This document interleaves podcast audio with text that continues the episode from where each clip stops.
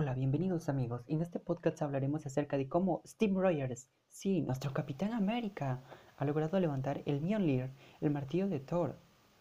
Debido a las palabras de Odín cuando dijo, todo aquel que tenga que tenga este martillo, si es digno, tendrá el poder de Thor. Si algo todos podemos confirmar y ajustar es que es justo que el Capitán América haya podido levantar el Mjolnir debido a que es un gran amigo, un buen compañero, un líder dirigente y realmente parecía ser digno. Bueno, ya aquí hay una gran polémica, bueno, una gran pregunta, debido a que una película antes, una película antes, en la era de Ultron, el Capitán América intentó levantar el martillo de Thor y por poco casi lo logra. Bueno, sucede una gran polémica, que estuvo a punto de levantarlo. Y justamente en esa película nos recordaron que únicamente los dos personajes capaces de levantar el martillo eran Vision y Thor. En una de las escenas de Avengers Endgame vemos como Thanos está a punto de enterrar en el pecho de Thor, el dios del trueno, la Stormbreaker, y también se ve cómo el martillo de Thor regresa para salvar a Thor. Pero en ese momento el martillo llega justamente a la mano de Steve Rogers. Fue tan emocionante la escena por completo para todos los fanáticos de Marvel. Y justamente en ese momento vemos como Steve Rogers cambia su manera de pelear, ya que en ese momento él accede a tener el poder del trueno.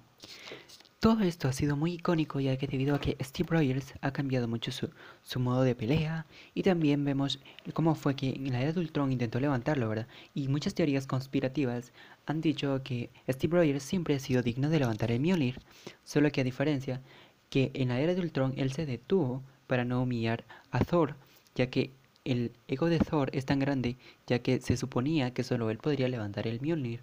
Entonces, vemos ahí, en realidad, ¿el Cap se detuvo o fue que simplemente se dio cuenta del grande ego que tenía Thor y que no quería hacerlo sentir humillado frente a toda la escuadra de los Avengers? Entonces, podemos decir también, ¿cómo fue capaz Vision de levantar el Mjolnir?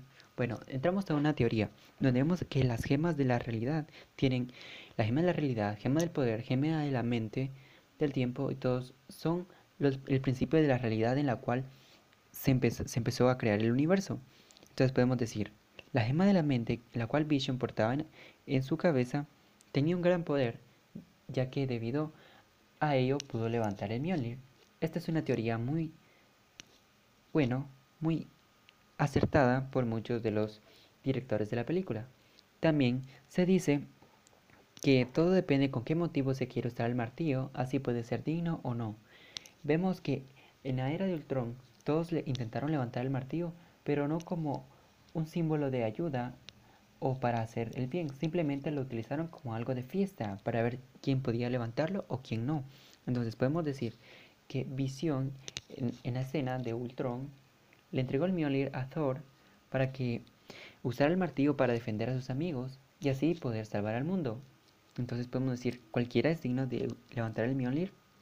Bueno, nunca lo sabremos, Rick. Bueno, en fin, podemos continuar también.